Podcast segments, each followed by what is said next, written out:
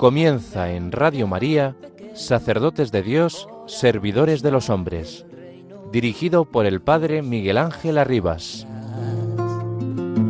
Sacerdote, la vida pone en juego, pastores para el pueblo, un guía a la verdad. Sacerdote, tan rico en los esfuerzos, tan pobre los no quiero, pues quiere siempre ahora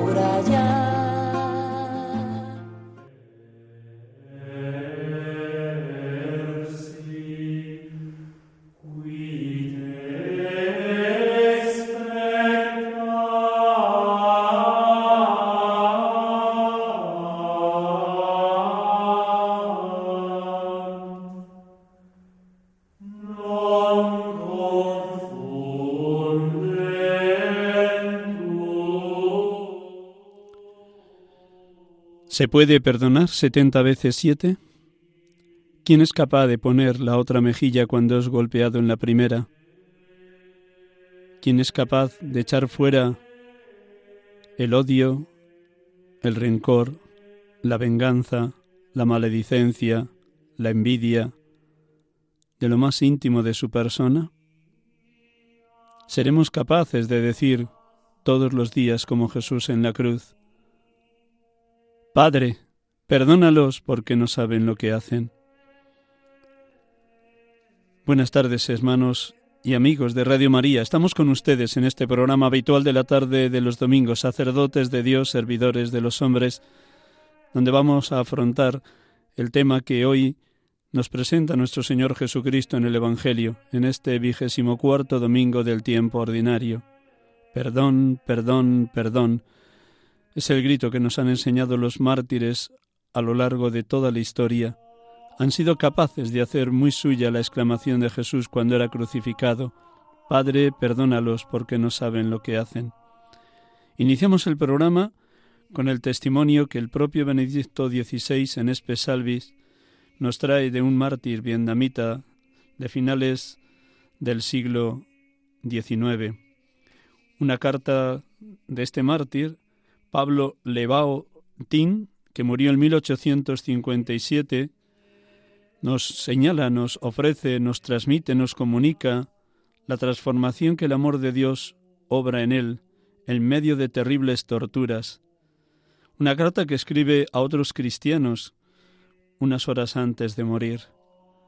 Lo que humanamente es imposible, perdonar setenta veces siete, los mártires nos muestran, nos testimonian que por la gracia de Dios, por la fuerza del Espíritu Santo, por la asimilación a la persona de Jesús, murieron perdonando a sus verdugos y torturadores. En ellos hemos de aprender permanentemente la capacidad y la disponibilidad a perdonar siempre.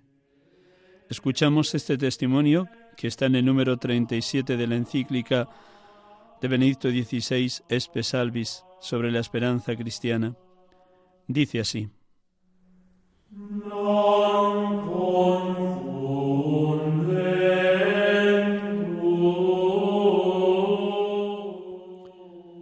yo, Pablo, encarcelado por el nombre de Cristo, os quiero explicar las tribulaciones en las que me veo sumergido cada día, para que enfervorizados en el amor de Dios, alabéis conmigo al Señor, porque es eterna su misericordia esta cárcel es un verdadero infierno. A los crueles suplicios de toda clase como grillos, cadenas de hierro y ataduras, hay que añadir el odio, las venganzas, las calumnias, las palabras indecentes, peleas, actos perversos, juramentos injustos, maldiciones y finalmente angustias y tristeza. Pero Dios, que en otro tiempo libró a los tres jóvenes del horno de fuego, está siempre conmigo y me libra de las tribulaciones y las convierte en dulzura, porque es eterna su misericordia. En medio de estos tormentos que aterrorizarían a cualquiera, por la gracia de Dios estoy lleno de gozo y alegría, porque no estoy solo, sino que Cristo está conmigo. ¿Cómo resistir este espectáculo viendo cada día cómo los emperadores, los mandarines y sus cortesanos blasfeman tu santo nombre, Señor, que te sientas sobre los querufines y serafines? Mira, tu cruz es pisoteada por los paganos. ¿Dónde está tu gloria? Al ver todo esto, prefiero, encendido en tu amor, morir descuartizado en testimonio de tu amor.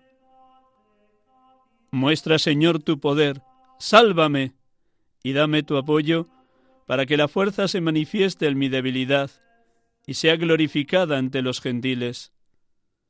Queridos hermanos, al escuchar todo esto, llenos de alegría, tenéis que dar gracias incesantes a Dios, de quien procede todo bien. Bendecid conmigo al Señor, porque es eterna su misericordia. Os escribo esto para que se unan vuestra fe y la mía. En medio de esta tempestad, echo el ancla hasta el trono de Dios, esperanza viva de mi corazón. Mártir vietnamita, 1857, Pablo Lebao Tin.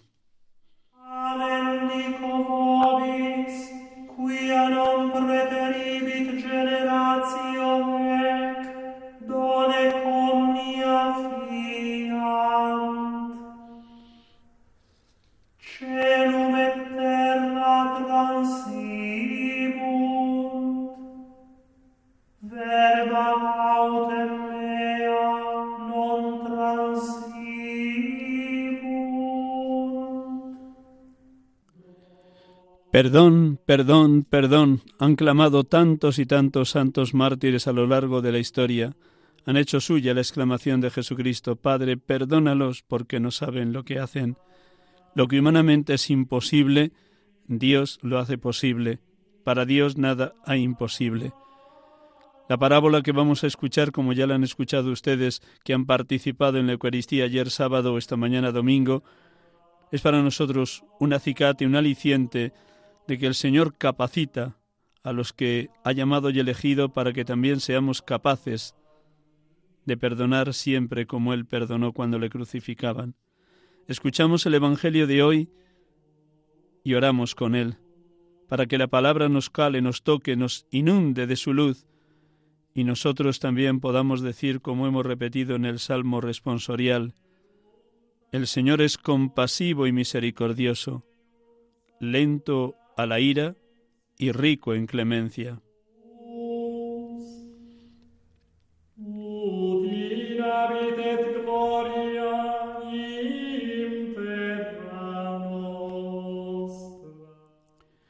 Del Evangelio según San Mateo. Acercándose Pedro a Jesús le preguntó, Señor, si mi hermano me ofende, ¿cuántas veces tengo que perdonarlo? ¿Hasta siete veces? Jesús le contesta, no te digo hasta siete veces, sino hasta setenta veces siete. Por esto se parece el reino de los cielos a un rey que quiso ajustar las cuentas con sus criados. Al empezar a ajustarlas le presentaron uno que debía diez mil talentos. Como no tenía con qué pagar el Señor, mandó que lo vendieran a él, con su mujer y sus hijos, y todas sus posesiones, y que pagara así. El criado, arrojándose a sus pies, le suplicaba diciendo, Ten paciencia conmigo y te lo pagaré todo. Se compadeció el señor de aquel criado y lo dejó marchar, perdonándole la deuda. Pero al salir el criado, encontró a uno de sus compañeros que le debía cien denarios, y agarrándolo, lo estrangulaba diciendo, Págame lo que me debes. El compañero arrojándose a sus pies le rogaba diciendo, Ten paciencia conmigo y te lo pagaré. Pero él se negó, y fue y lo metió en la cárcel hasta que pagara lo que debía. Sus compañeros, al ver lo ocurrido, quedaron consternados y fueron a contarle a su señor todo lo sucedido. Entonces el señor lo llamó y le dijo, Siervo malvado, Toda aquella deuda te la perdoné porque me lo rogaste. ¿No deberías tú también tener compasión de tu compañero como yo tuve compasión de ti? Y el Señor, indignado, lo entregó a los verdugos hasta que pagara toda la deuda. Lo mismo hará con vosotros mi Padre Celestial, si cada cual no perdona de corazón a su hermano.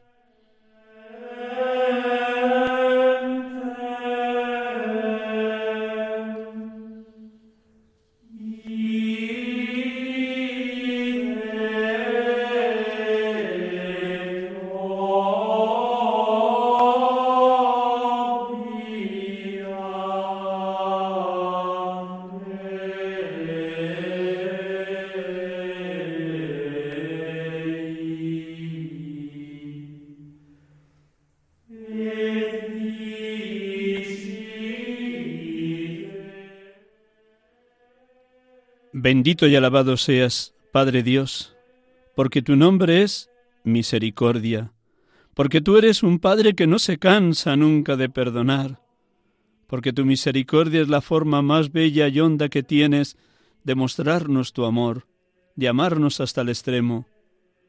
Gracias, Padre Dios, porque tu misericordia es eterna, tu misericordia dura por siempre, tu misericordia te hace un Padre misericordioso. Bendito y alabado seas, Señor Jesús, porque tu grito en la cruz, Padre, perdónalos porque no, no saben lo que hacen, nos ayuda a vivir también en ese mismo camino que tú emprendiste de perdonar incansablemente. Gracias, Señor Jesús, porque desde aquel día, en el Monte Calvario, sigues intercediendo ininterrumpidamente por nosotros, tus discípulos, los hijos de Dios Padre, para que también nos muevas a la conversión continua, a perdonar cuando hemos ofendido y a saber disculpar al que nos ha hecho daño o nos ha ofendido. Bendito y alabado sea Señor Jesús, porque tu misericordia nos perdona, nos limpia, nos regenera, nos purifica, siempre que acudamos a ti, humildes, sencillos y arrepentidos. Sí, Señor Jesús, tú y solo tú nos capacitas para perdonar siempre, para perdonar setenta veces siete. Llénanos de tu misericordia para que hagamos muy nuestra tu exclamación en el sermón de la llanura, Sed misericordiosos, como mi Padre Celestial es misericordioso. Alabado seas, Señor Jesús, porque no te cansas nunca de perdonar.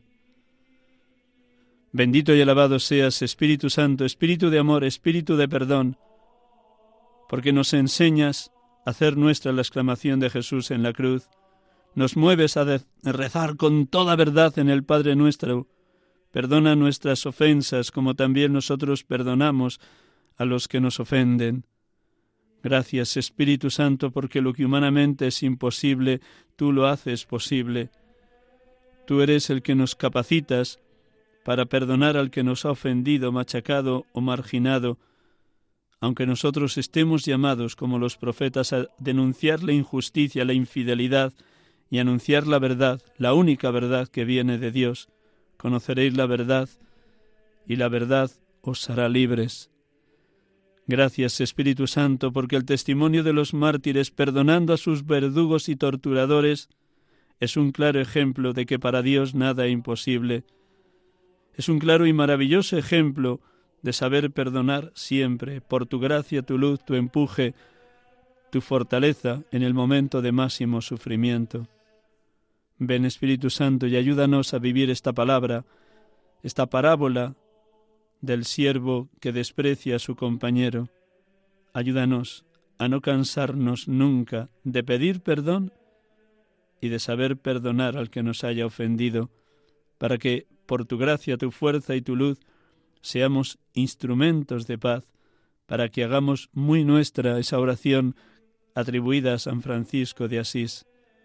Haz de mí, oh Señor, un instrumento de tu paz, que donde haya odio, yo ponga amor, donde haya discordia, yo ponga unión. Donde haya tiniebla, yo ponga luz. Donde haya dudas, yo ponga fe.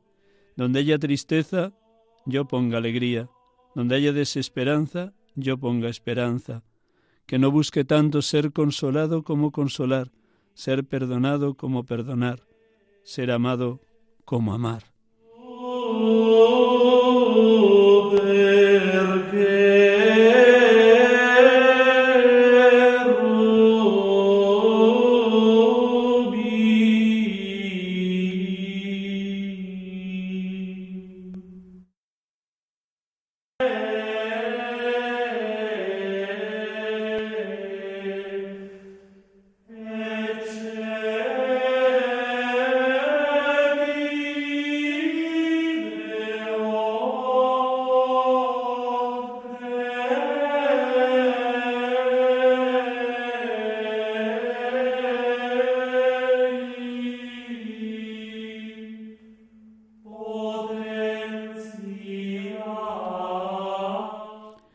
Estamos aquí con ustedes en Radio María, en directo, en este programa habitual de la tarde de los domingos, sacerdotes de Dios, servidores de los hombres, desde los estudios centrales de Radio María, en Paseo Lanceros, Cuatro Vientos, Madrid. Muchas gracias a todos los oyentes por acompañarnos, sobre todo un millón de gracias por orar constantemente por la santidad de los seminaristas y de los sacerdotes.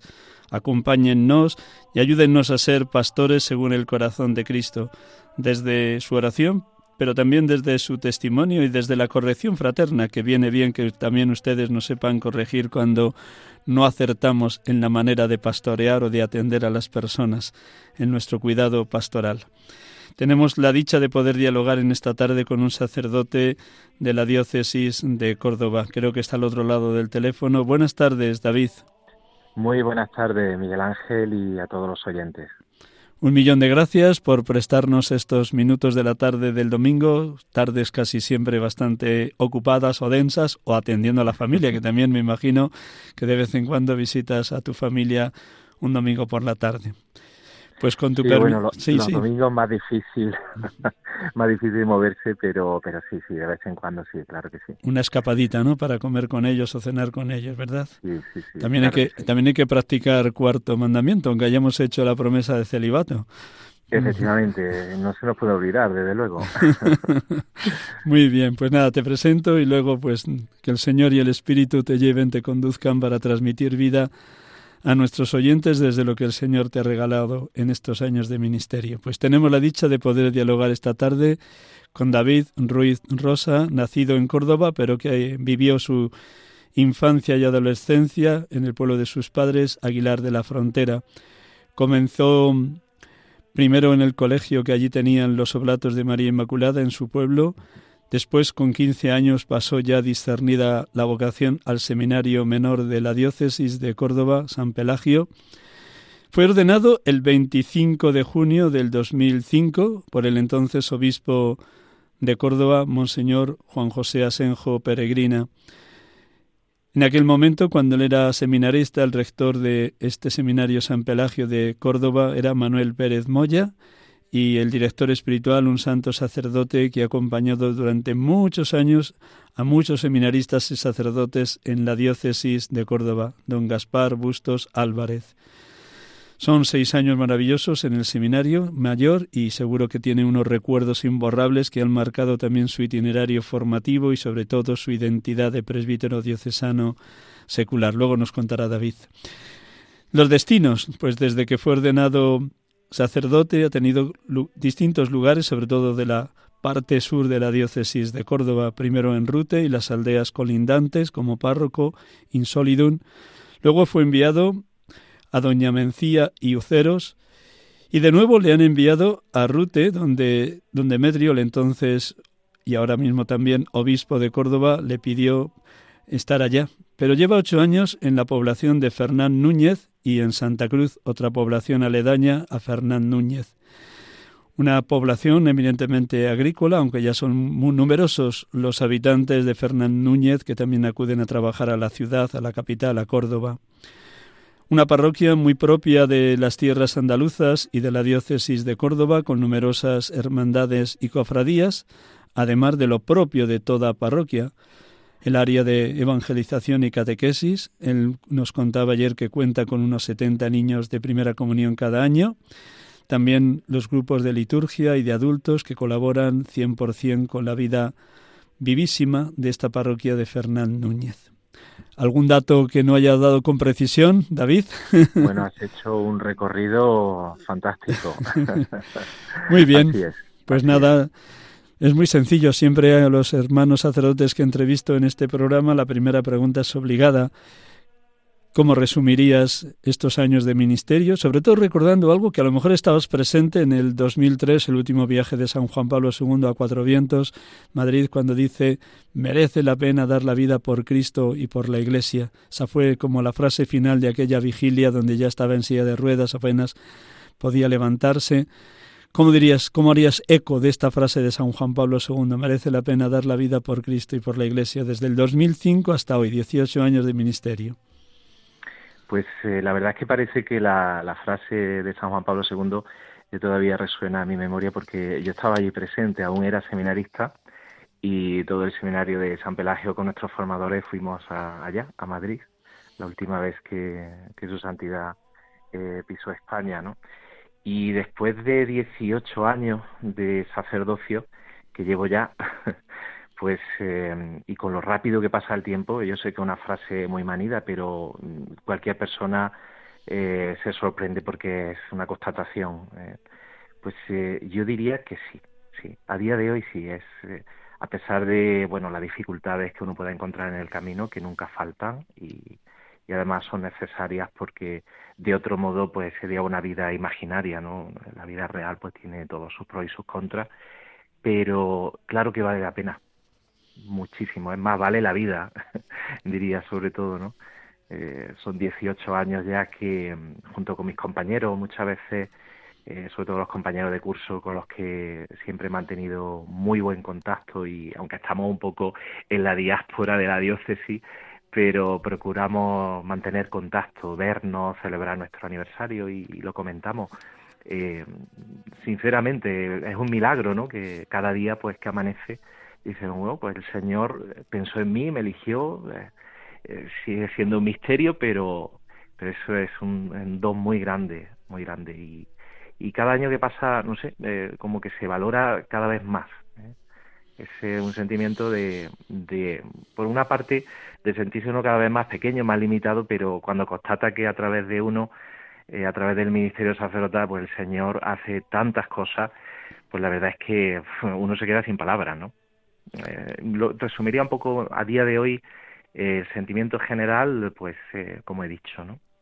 Deduzco de mm. tus palabras que si los hermanos sacerdotes de la ordenación sacerdotal mantenéis en la medida de lo posible frecuente contacto, aunque estáis dispersos por una diócesis que geográficamente es grande, es signo de que en los años de seminario cuajasteis una verdadera fraternidad o intentasteis compartir a fondo la vida, la vocación y el itinerario formativo. ¿Es así? Así es. Eh, había un, compañero de poco más edad que yo. Eh, se ordenó antes, lógicamente, y, seguimos siendo muy buenos amigos pero recuerdo una frase que me decía, dice, pues David, lo que, lo que cultives ahora en el seminario lo vas a tener después. ¿eh? Y después de estos años constato que es así. tengo que decir, y siempre que tengo ocasión, lo, lo digo que es, ha sido un regalazo el, tener eh, compañeros, hermanos sacerdotes. Sabemos que para un presbítero la fraternidad sacerdotal es algo consustancial y que debe cuidar muchísimo, pero es que de verdad que ha sido un regalo. Eh, por lo general, no solo con los compañeros de curso, sino otros compañeros, también los aciprestagos, eh, por las distintas zonas donde has mencionado al principio. He tenido también mucha suerte de contar con sacerdotes muy buenos.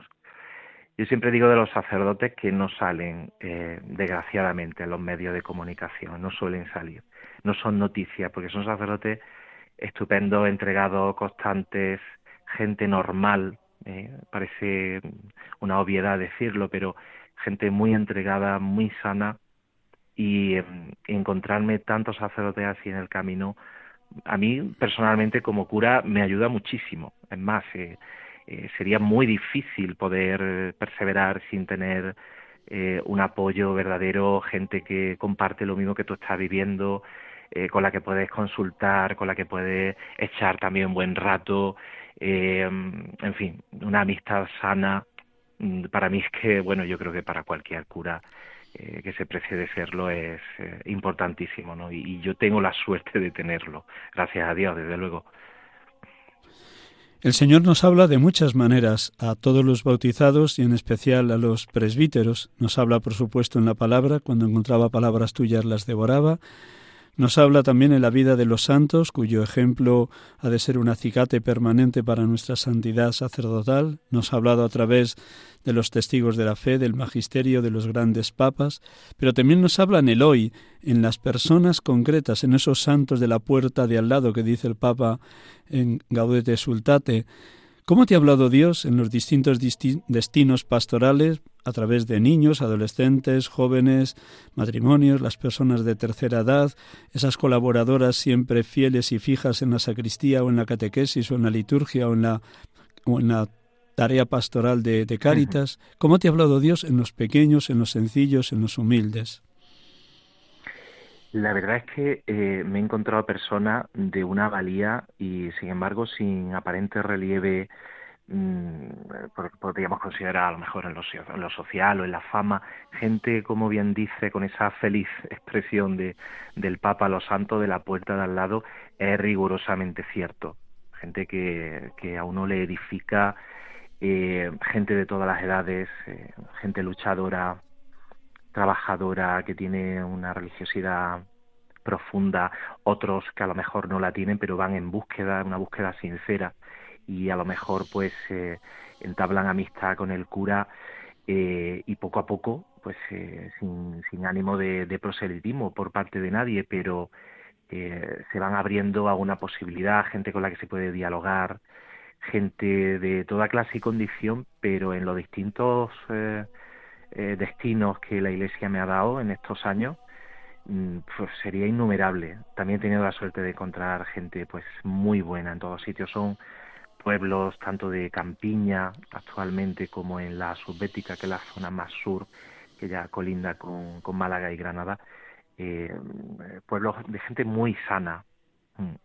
Y luego eh, también una cosa que constato es la cantidad de personas que hay que buscan al sacerdote, cuando hoy se habla tanto también una expresión eh, que ya se ha hecho muy conocida, ¿no? Eh, y también que ha utilizado tanto el, Papa Francisco de eh, la gente de las periferias, el salir a las periferias. muchas veces se nos, no, no creo que se nos olvide, pero hay una experiencia que a mí me ha hecho mucho pensar y es que esas periferias una vez están lejos y otras veces vienen a la misma parroquia por ejemplo, cuando, no sé, un, cualquier matrimonio viene a bautizar a sus hijos y es la primera vez quizá, quizá desde la boda o, o, cualquier persona que, se ha sentado a hablar con un cura un rato.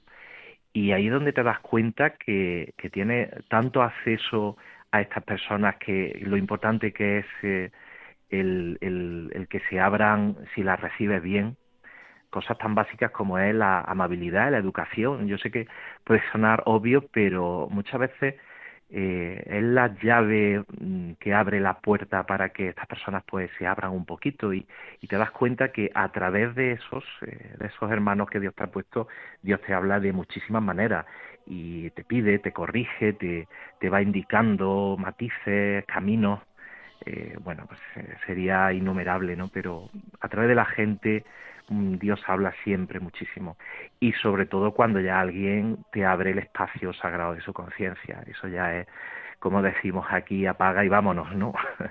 es eh, realmente una responsabilidad muy grande, pero, pero cuánta, no sé, cuántas historias, cuántas cuántas veces Dios va hilando fino de una manera, de otra, en mil circunstancias, y que un sacerdote pueda ser testigo privilegiado de eso y, además ministro de la misericordia, escuchando, acogiendo, perdonando, pues eh, es algo que eh, nada más que por una experiencia de esa uno dice verdaderamente, solo por una persona así, por, por ayudar a alguien así, ya vale la pena ser cura.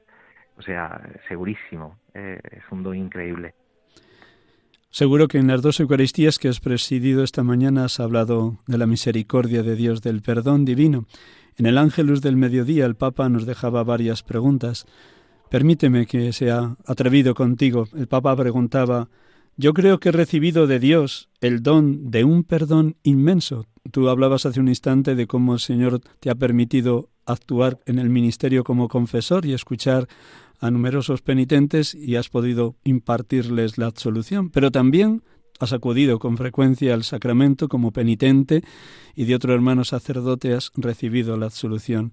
¿Cómo has experimentado en tu vida el inmenso perdón de Dios para contigo? Lo he experimentado siempre, no solo en mi ministerio sacerdotal, sino siempre por el hecho de, de haber tenido, eh, gracias a Dios, unas raíces cristianas en familia y, y también me hizo muchísimo bien los lo buenísimos sacerdotes que encontró en mi camino tanto en la infancia como en la adolescencia, tanto los de mi colegio, los párrocos de, del pueblo donde yo me crié, de donde soy, de Aguilar de la Frontera. Eh, y tengo eh, que es algo de lo que hoy también era obligado a hablar eh, al hilo del Evangelio de hoy, que da fuerte. es un tema hoy, la verdad que a veces puede resultar difícil de, de predicar y de vivir, pero es la clave, eh, sin duda, de, de, todo el Evangelio, ¿no?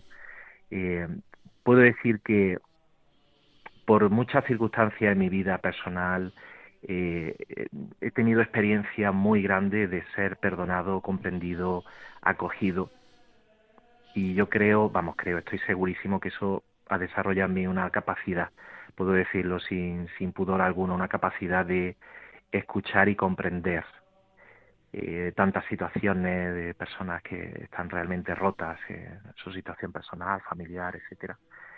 El, que el sacerdote tenga primero él experiencia como penitente, eh, que se acerca al sacramento de la confesión, que lleva una dirección espiritual, que se deja acompañar, guiar, corregir, para mí ha sido clave. Yo he tenido una experiencia de ser muy amado y muy perdonado y, y si no fuera así, evidentemente sería, estoy seguro, un cura pues mucho más frío, ¿no? O, más, eh, no sé, más rigorista tal vez, no lo sé, pero, pero el hecho de, de ser perdonado y de, de sentir que mi existencia ha sido siempre una existencia perdonada, acogida, amada, eh, para mí es clave. Yo supongo que muchísimos otros hermanos sacerdotes que estén escuchando esto, y, igual que tantas personas seglares, consagrados, etcétera, pues podrían decir lo mismo, ¿no? Pero, pero sí, sí, es tal cual, tal cual lo ha descrito. Has hecho referencia hace un instante a tu familia y a todo lo que aprendiste de tus padres, de los sacerdotes de la parroquia de Aguilar de la Frontera y de los padres oblatos de María Inmaculada, donde estudiaste. Compártenos, permíteme de nuevo el atrevimiento, ¿qué, ¿qué te enseñó el Señor a través de tus padres? ¿Qué recibiste de los sacerdotes? ¿Cómo creció tu fe siendo niño y adolescente? ¿Qué caldo de cultivo preparó el Señor en tu entorno para que se suscitara la vocación al sacerdocio? Bueno, que sea evidentemente un tema más personal, pero eh, en mi caso eh, yo crecí en el seno de una familia, podríamos decir, peculiar en el sentido que, bueno, mis padres se divorciaron siendo yo muy pequeño, yo no tengo recuerdo de ese, de ese momento, porque era pequeñísimo, ¿no? Entonces yo he crecido con mi familia materna, ¿no? Eh, pero en esa familia Dios puso en mi camino una abuela, que para descanse ya falleció hace poco más de cinco años, eh, que ha sido una mujer realmente extraordinaria Mm, ha sido uno de los grandes regalos que Dios me ha dado. Y ahora con la perspectiva que vamos teniendo de las personas que nos han acompañado, sobre todo cuando ya faltan, cuando ya el Señor las ha llamado, eh, uno cada vez tiene una conciencia más profunda de que es así, de que ha sido un regalazo, ¿no? Esta abuela, pues, eh, era una mujer de una fe muy profunda, muy sencilla, pero una fe muy recia, que la mantuvo en pie en tantísimas circunstancias dificilísimas que tuvo que, afrontar y, y estuvo siempre conmigo, siempre compartiendo, acompañándome. De hecho, yo me crié con ella. Yo siempre la he sentido más madre que abuela, valga la frase, ¿no?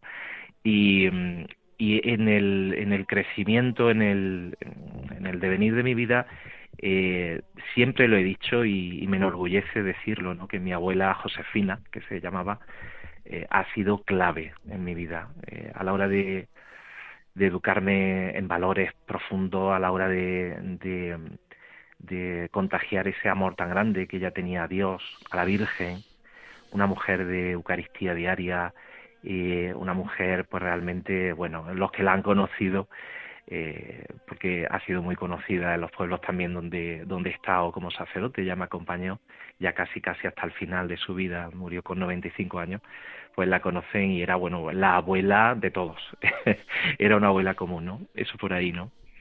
Y luego también, eh, como bien han mencionado y hemos hablado un poco, eh, los sacerdotes que he encontrado en mi vida, recuerdo los padres oblatos, eh, donde yo hice, entonces era la EGB, los ocho años, ¿no?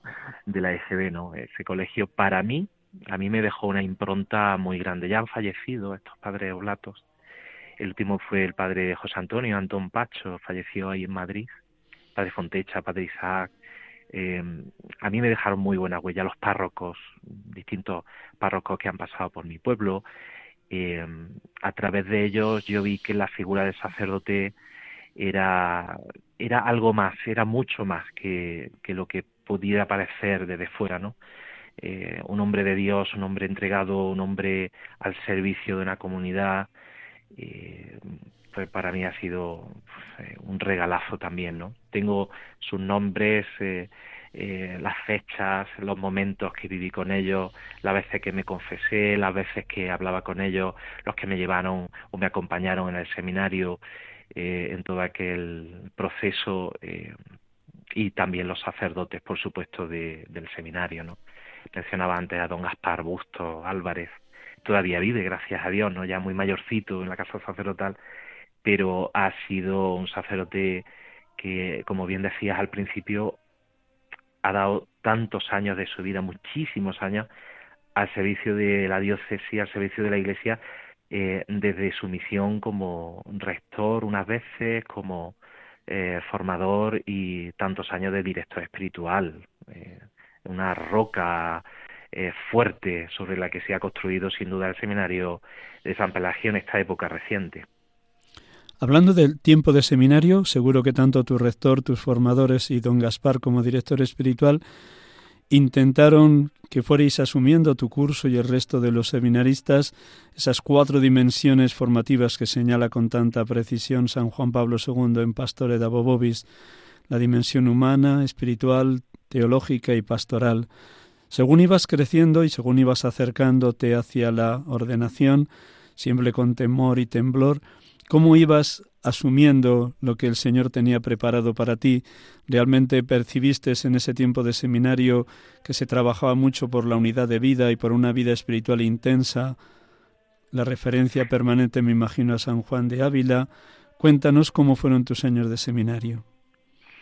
Había como hitos fundamentales y, y textos de referencia por supuesto, eh, se trabajaba mucho y se sigue haciendo en el Seminario de Córdoba eh, la Pastore de Bobis de, de, San Juan Pablo II, pláticas, reuniones de formación, las entrevistas personales. Fue un texto base en nuestros años, ¿no?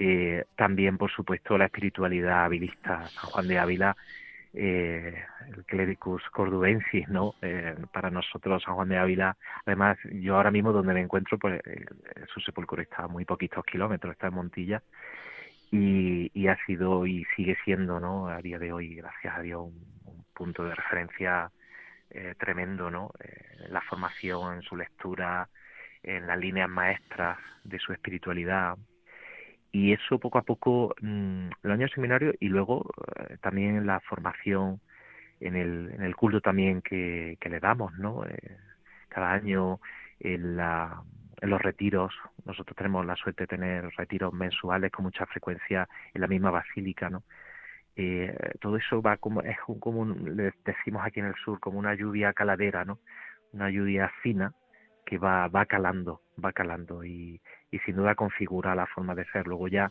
está obviamente la responsabilidad personal de responder a esa formación que, que se ha recibido. Ahí hay un trabajo personal que tiene que ser importante y serio, ¿no? Pero pero las líneas maestras han ido decididamente por ahí y sobre todo por mucha fidelidad al magisterio de la Iglesia, ¿no? Eh, creo que esa es una piedra clave de la formación que hemos recibido. Eh, y un amor al magisterio, que es, yo creo, no sé, si me permite, yo creo que es un matiz muy importante. El magisterio solamente porque tengamos el deber de, no, es un amor al magisterio, el descubrir la verdad y descubrir lo que eh, los pontífices y los pastores de la Iglesia han ido eh, enseñando a lo largo de siglos en el magisterio reciente, el magisterio actual. Eso es un tesoro inmenso que no, no se puede hacer la vista gorda y plantear de otro modo la, formación al margen de ese tesoro de fe. ¿no? Entonces, eh, ciertamente hay una expresión que has dicho y es cierto, con temor y temblor, ¿no? Porque a medida que pasaban los años de, del seminario, pues eh, uno va diciendo, uff, esto, esto va muy en serio. y el tiempo además vuela, se acerca la, la ordenación y, y, la verdad es que mm, todo eso en conjunto, visto ya con un poquito de perspectiva de estos años, mm, sería, bueno, no, no, no, no bastaría una vida para, para dar gracia por el regalazo que, que eso ha supuesto, ¿no? El regalo de Dios, sin duda. El haber ido adquiriendo un camino espiritual en el tiempo de seminario, con un sano hábito de la oración personal, la oración litúrgica, la centralidad de la Eucaristía, seguro que te fue configurando de cara a la ordenación y ha sido como el apoyo, el sostén, la columna vertebral de tu vida espiritual en estos 18 años de ministerio.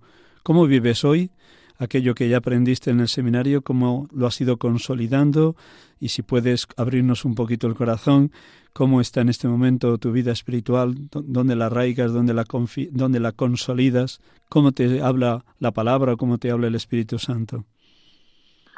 Evidentemente, cuando eh, uno está en etapa de formación en, eh, en el seminario, hay una cosa muy buena que es un horario que está muy bien estructurado y eh, la mañana empieza en la capilla, delante del sagrario, y la centralidad de la Eucaristía, ¿no? Y todo eso vivido además con, con sosiego, con mucho orden.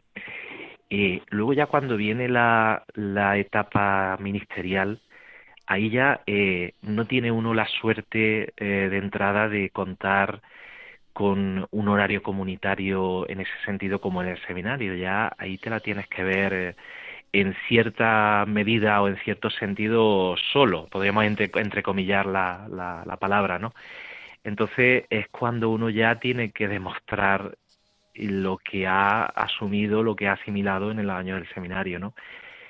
Mm, luego es verdad que los años de, de ministerio, sobre todo en los primeros años, donde uno pues eh, eh, sale pues con pues, pues, la doctrina muy reciente, las ideas muy claras, pero también con un peligro que siempre yo pienso que nos acecha y sobre todo en una época en la que bueno pues no estamos tantos sacerdotes como eh, la cantidad de parroquias de comunidades requerirían, ¿no? El peligro de activismo pasa factura tarde o temprano, ¿no? Si uno se descuida. Y yo sí es verdad que he tenido la suerte eh, casi todos estos años de, ministerio sacerdotal de tener, eh, voy a decir un detalle muy, muy concreto, acceso directo al sagrario de la parroquia, porque la vivienda del párroco pues está conectada, ¿no? Con, con la parroquia eh, en, estos tres destinos, sobre todo, ¿no? Que he tenido, Rute, Doña García y ahora Fernán Núñez. Eh, eso es una, una gran suerte. Y sobre todo la centralidad de la Eucaristía, el contacto con la palabra de Dios, el oficio divino, mm, eh, es que es fundamental, porque si no hay etapas donde uno eh, casi sin quererlo puede descuidar un poco más y uno nota cómo empieza a vivir de la renta de muchas cosas, eh, empieza a gastar las reservas, si podemos llamarlo así, ¿no? Y, y uno enseguida tiene que arriar velas porque ese no, no, no es el camino, ¿no? Entonces, podría decir que en 18 años, sinceramente, ha habido etapas para todo, ¿no? Eh, pero a día de hoy la, la conclusión que yo saco es que sin el cuidado de la vida espiritual uno no se puede mantener como sacerdote, es imposible. Y además uno no puede dar lo que no tiene, sino no lo alimenta y lo renueva cada día, es, eh, yo diría que imposible. Se puede vivir un tiempecito de las rentas, pero eso se agota enseguida. Y además eh, el pueblo de Dios, que tiene muy buen olfato, lo ha tenido siempre, lo notaría enseguida, ¿no? Eh, se nota en el trato, se nota la atención personal, en la entrega, en, la entrevista personal, se notaría en todo, ¿no? Evidentemente. Te vamos a dejar descansar un segundito. y, Muy bien. Un segundito nada más, que nos quedan todavía siete minutitos de programa para concluir. Pero para los oyentes que se hayan unido, iniciado ya el programa y iniciada esta entrevista, les quiero un poco contar con quién estamos dialogando. Tenemos la dicha de tener hoy en este programa sacerdotes de Dios, servidores de los hombres de Radio María, al sacerdote David Ruiz Rosa de la diócesis de Córdoba, nacido en Aguilar de la Frontera y ahora mismo lleva ocho años en Fernán Núñez y Santa Cruz. Nos está compartiendo lo que ha sido su ministerio, tanto en la infancia, adolescencia, cuando se va descubriendo la vocación, su tiempo de formación en el seminario, sus primeros años en Rute y otras aldeas, y ahora mismo como está viviendo en Fernán Núñez y Santa Cruz. Así que para que los oyentes tengan muy, muy, muy, muy dentro de su corazón este hermano, presbítero y recen por él como por todo el presbiterio diocesano de Córdoba. Me vas a permitir una, una, una audacia más, David. Se lo voy a decir a los oyentes primero. He tenido la dicha de poder compartir este verano ejercicios espirituales con David en el santuario del Sagrado Corazón de Jesús en la Casa de Espiritualidad de Valladolid y realmente nos animó, nos ayudó a todos con, con la manera de, de, iluminar, de ilustrar la liturgia con su canto y con su capacidad musical. ¿Cómo nace en ti esta capacidad musical, este amor por la liturgia, este gusto por el canto que embellece cualquier liturgia, tanto la liturgia de las horas, la Eucaristía, la adoración eucarística y cualquier otro acto litúrgico? Pues eh, nació muy temprano, porque en casa siempre ha habido eh, mucha afición musical. Mi abuelo materno, Manuel, era, eh, bueno, era un cantor prodigioso. Él tenía, eh, bueno, estaba comprometido hacía muchísimos años con la capilla musical de Santo Sepulcro, el Viernes Santo, el Centro Filarmónico Aguilarense, y, y fue principalmente él el que me estimuló desde muy pequeñito a, la música y, también por su relación con la vida parroquial, pues eso se contagia enseguida, ¿no? Eh, luego ya recuerdo que un profesor mío, un maestro de, de, la primaria, decía, tienes que ir al conservatorio. Y estuve unos años en el, en el conservatorio de Montilla y, y, luego es verdad que la, la, música en general, porque me gusta mucho tipo de música, pero tengo que reconocer que lo que es la música sacra eh, y en cuanto a los instrumentos, el órgano, que eh, sin duda es el instrumento rey, eh, pues siempre ha sido para mí un, punto de atracción muy, muy fuerte, ¿no? Nunca lo he dejado, incluso a día de hoy, aunque evidentemente puedo, puedo dedicarle menos tiempo, pero procuro no enfriarme, practicar y, y, por ejemplo, los jueves eucarísticos que tenemos aquí en la parroquia, pues son con órgano, las vísperas cantadas, tenemos una buena consola de órgano aquí en, la, en esta parroquia que es enorme y suena, suena creo que muy bien y, y bueno, pues eh, procuro tomarlo también como, como un servicio, ¿no? No solo es disfrute mío, que lo es, pero, pero también es un servicio. La música tiene, estoy convencido de que tiene un poder de, de influir y de ayudar al encuentro con Dios, eh, influir en, en, la, la, no solo así que de las personas, sino sino en ese momento espiritual que están viviendo dentro de un momento de oración o de una liturgia comunitaria y, el canto litúrgico pues, eh, pues eh, es fundamental. Entonces yo procuro donde voy pues a veces pues ofrecer pues si hay posibilidad pues eh, pienso que puede ayudar muchísimo, ¿no? Sí, sí. Y así ha sido también la en la casa de, de espiritualidad este este verano he tenido la posibilidad de disfrutar de unos muy buenos ejercicios espirituales. Sí, sí. Gloria a Dios.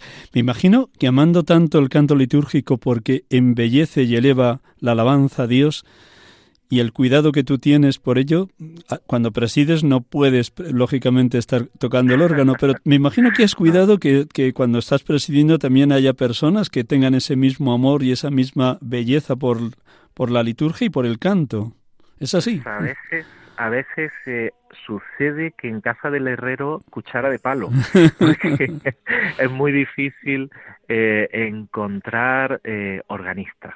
Al menos por aquí, por esta diócesis, sí hay mm, algunos compañeros, otros que son seglares, antiguos compañeros de seminario también, hay algunos muy buenos.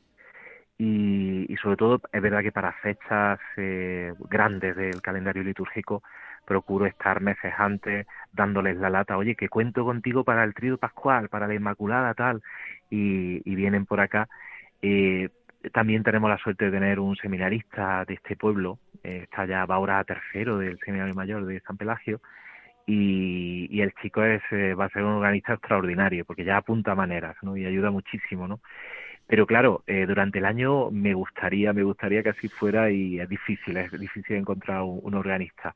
Ahora, mm, eh, cantar no, no me lo puede impedir nadie.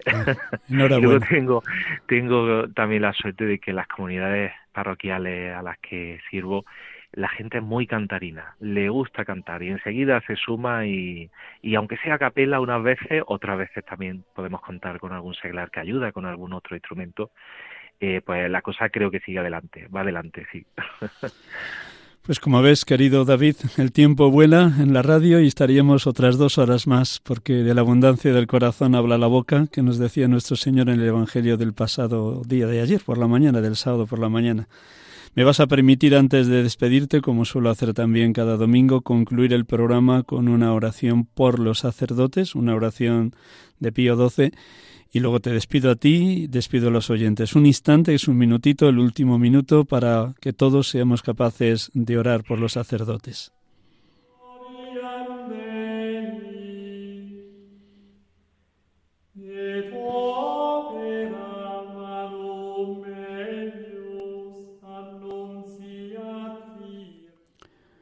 Oh Jesús, pontífice eterno, buen pastor, fuente de vida, que por singular generosidad de tu dulcísimo corazón nos has dado nuestros sacerdotes para que podamos cumplir plenamente los designios de santificación que tu gracia inspira en nuestras almas.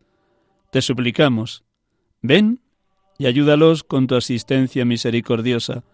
Sé en ellos, oh Jesús, fe viva en sus obras, esperanza inquebrantable en las pruebas, caridad ardiente en sus propósitos. Que tu palabra rayo de la eterna sabiduría, sea, por la constante meditación, el alimento diario de su vida interior, que el ejemplo de tu vida y pasión se renueve en su conducta y en sus sufrimientos, para enseñanza nuestra y alivio y sostén de nuestras penas. Concédeles, oh Señor, desprendimiento de todo interés terreno, que sólo busque en tu mayor gloria, Concédeles ser fieles a sus obligaciones por pura conciencia hasta el postrer aliento. Y cuando con la muerte del cuerpo entreguen en tus manos la tarea bien cumplida, dales, Jesús, tú que fuiste su maestro en la tierra, la recompensa eterna, la corona de justicia en el esplendor de los santos. Amén.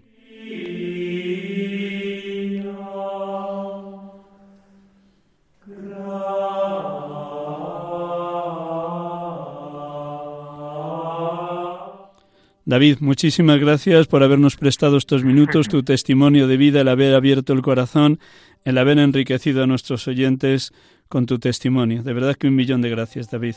Muchísimas gracias, Miguel Ángel, por tu invitación y por esta oportunidad. Y a todos los oyentes, muchísimas gracias también por querer tanto a los sacerdotes, por orar por nosotros y por ayudarnos, porque os necesitamos. Claro que sí. Muchísimas gracias. Ha sido un verdadero placer. Gracias. Realmente me uno totalmente a tus palabras porque ya otras veces también lo he dicho. Nos necesitamos todos en el seno de la Iglesia y por favor, como nos ha dicho David, oren para que los sacerdotes seamos santos. Con menos no cumplimos, que decía el venerable don José María García Leguera. Buenas tardes, David, y hasta una próxima ocasión que tengamos oportunidad de, de encontrarnos. Muy buenas tardes y un fuerte abrazo. A todos los oyentes también gracias por su escucha, por la oración por los sacerdotes. Buen domingo, feliz semana y hasta el próximo domingo, si Dios quiere. Dios les bendiga.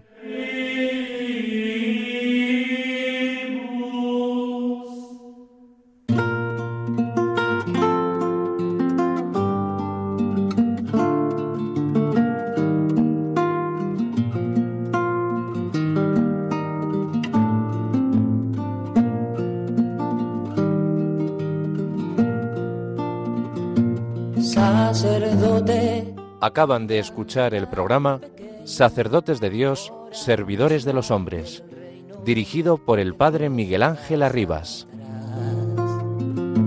Sacerdote, la vida pone en juego, pastores para el pueblo, un guía a la verdad. Sacerdote, tan rico en los esfuerzos, tan pobre en los no quiero, pues quiere siempre ahora ya